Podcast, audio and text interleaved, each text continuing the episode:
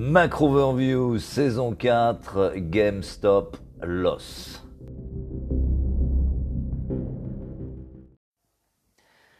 Les marchés en trois mots, euh, jour de Fed, jour de Fed au moins à deux titres. Bien sûr, nous avons ce soir un FOMC dont euh, les conclusions seront euh, scrutées attentivement comme à l'accoutumée, mais à 19h décalage horaire oblige.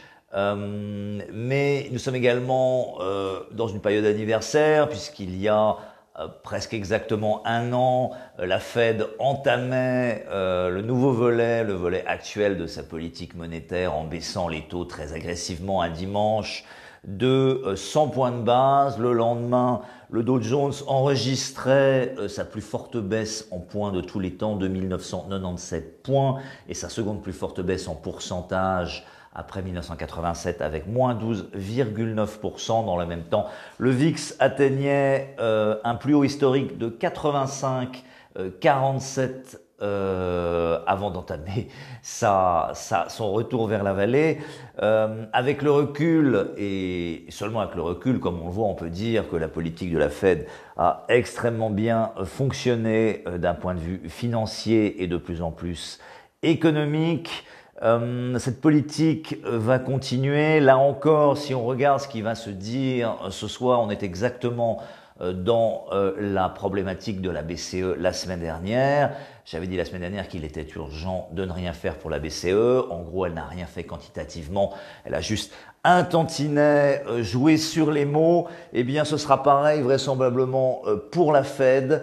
Euh, car là encore, il n'y a pas lieu de changer une équipe qui gagne. Si on regarde l'indice des conditions économiques, la fameuse approche multifacette qu'évoquait euh, Christine Lagarde euh, jeudi dernier, l'indice des conditions financières aux États-Unis est à 0,888, soit proche de ses plus hauts récents et voire même de ses plus hauts historiques. Donc il n'y a pas lieu, là encore, de changer euh, quoi que ce soit dans une politique qui restera de toute façon de viche euh, dans la durée. Je rappelle qu'on va les 0,50 sur cet indice en début de mois, ce qui donne une idée.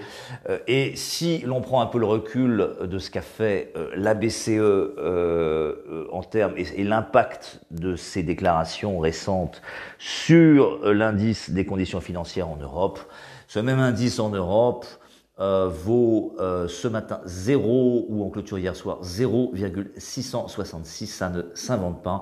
Et là, c'est un plus haut depuis le mois d'octobre 2014. Euh, donc on ne changera pas une équipe qui gagne. Là encore, c'est la rhétorique qui comptera.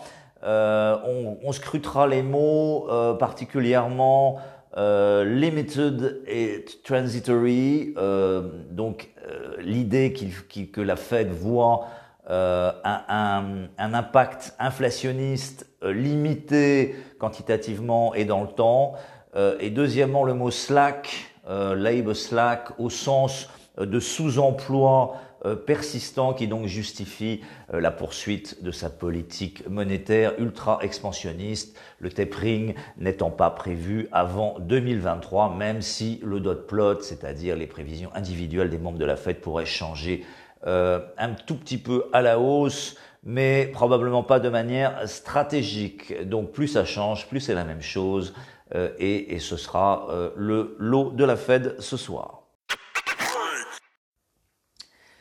Les marchés en trois chiffres maintenant. Premier chiffre 73,8%. C'est euh, le taux d'utilisation euh, des capacités de production en février aux États-Unis. Ça n'est pas très parlant comme ça. C'est un chiffre euh, qui est ressorti en, en, baisse de près de 2 points par rapport au mois précédent.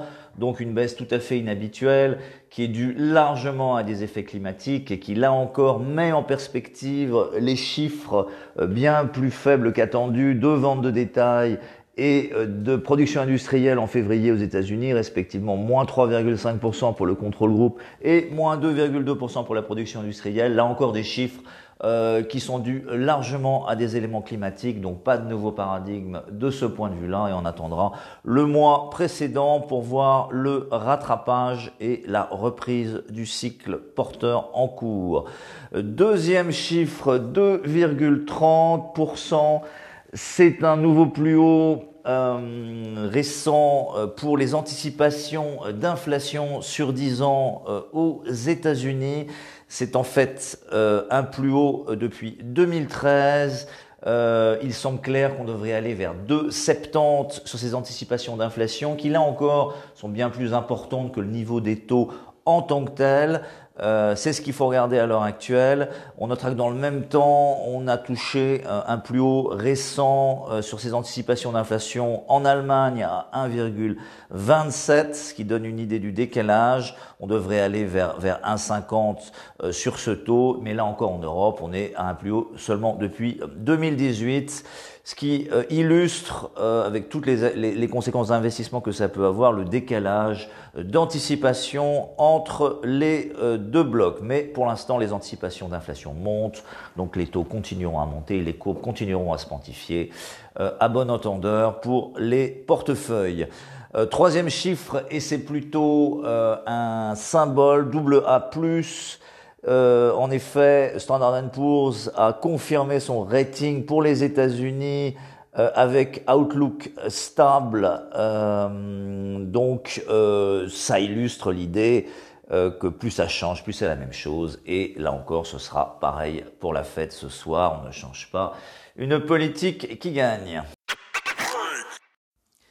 Les marchés en trois idées enfin. Première idée, comme je le disais, euh, on ne change pas euh, une équipe qui gagne et donc globalement on va conserver, Fed ou pas, euh, les biais actuels ou récents dans les portefeuilles. En gros, vendeur de duration, acheteur de courbes, long Europe contre États-Unis, long small caps contre large et méga caps, euh, long métaux industriels contre précieux et surtout long euh, value et cyclique contre growth et momentum. Et donc tout ça reste en place. Deuxième idée, euh, le VIX. On avait une sorte de faux départ baissier à la mi-février où le VIX avait clôturé à peu près sur la barre des 20 le VIX, le fameux indice de la peur. Là, on a clôturé euh, plus nettement en dessous des 20, 19,79. C'est la première fois qu'on voit ça depuis le mois de février de l'année dernière. Euh, c'est des niveaux qui sont vraiment stratégiques pour l'appréciation de la volatilité. Il faudra regarder, je pense, surtout la clôture en weekly vendredi pour confirmation. Euh, mais tant qu'on est sous les 20, on est clairement dans un nouveau paradigme de volatilité, au moins techniquement temporaire, avec des objectifs au moins à 18, voire à 13,50. Donc très important pour la poursuite euh, du mouvement haussier, c'est encore un petit peu tôt pour dire, mais euh, attention à, l'accélération de la baisse sur cet indice, peut-être après la Fed. Euh, on le verra en fonction des réactions de marché. troisième idée, le secteur des télécoms. C'est un secteur que je n'aime pas beaucoup, mais qui a bien performé ces dernières séances, plus 6%. Euh, c'est intéressant parce que il n'y a pas vraiment de raison fondamentale pour que ce secteur repaie. Euh, les défensives n'ont pas le vent en poupe, c'est le moins qu'on puisse dire. Euh, et, donc on peut l'analyser de deux manières.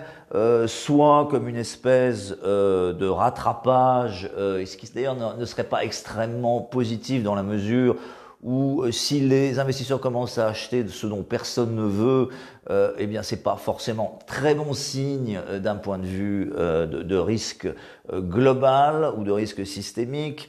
On peut aussi le voir de manière plus positive et dire qu'effectivement il y a comment dire un courant positif qui continue de se développer au travers de l'ensemble des secteurs et pas de certains. quoi qu'il en soit, si on regarde l'indice Stock 600 Télécom SXKP, euh, on a atteint hier un niveau important, 229, euh, c'est vraiment le niveau make or break, ça passe ou ça casse. Euh, là encore, pour l'instant, on est simplement dans, dans, des rachats de positions sous-investies, je crois.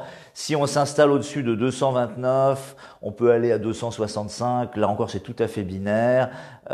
si 229 tient, ce qui est possible aussi, on retournerait vers 200. Euh, en tout état de cause, on est extrêmement loin des plus hauts du secteur, 400 euh, euh, en 2015. Euh, je doute qu'on y retourne un jour d'un point de vue fondamental, mais sait-on jamais. Voilà, donc le secteur à surveiller aujourd'hui, euh, mais là encore dans, une, dans une optique plus technique qu'autre chose. On n'est pas encore dans le nouveau paradigme. On verra euh, la semaine prochaine ou le mois euh, suivant. Voilà, bonne Fed, joyeuse Fed à tous. Excellente journée and stay tuned.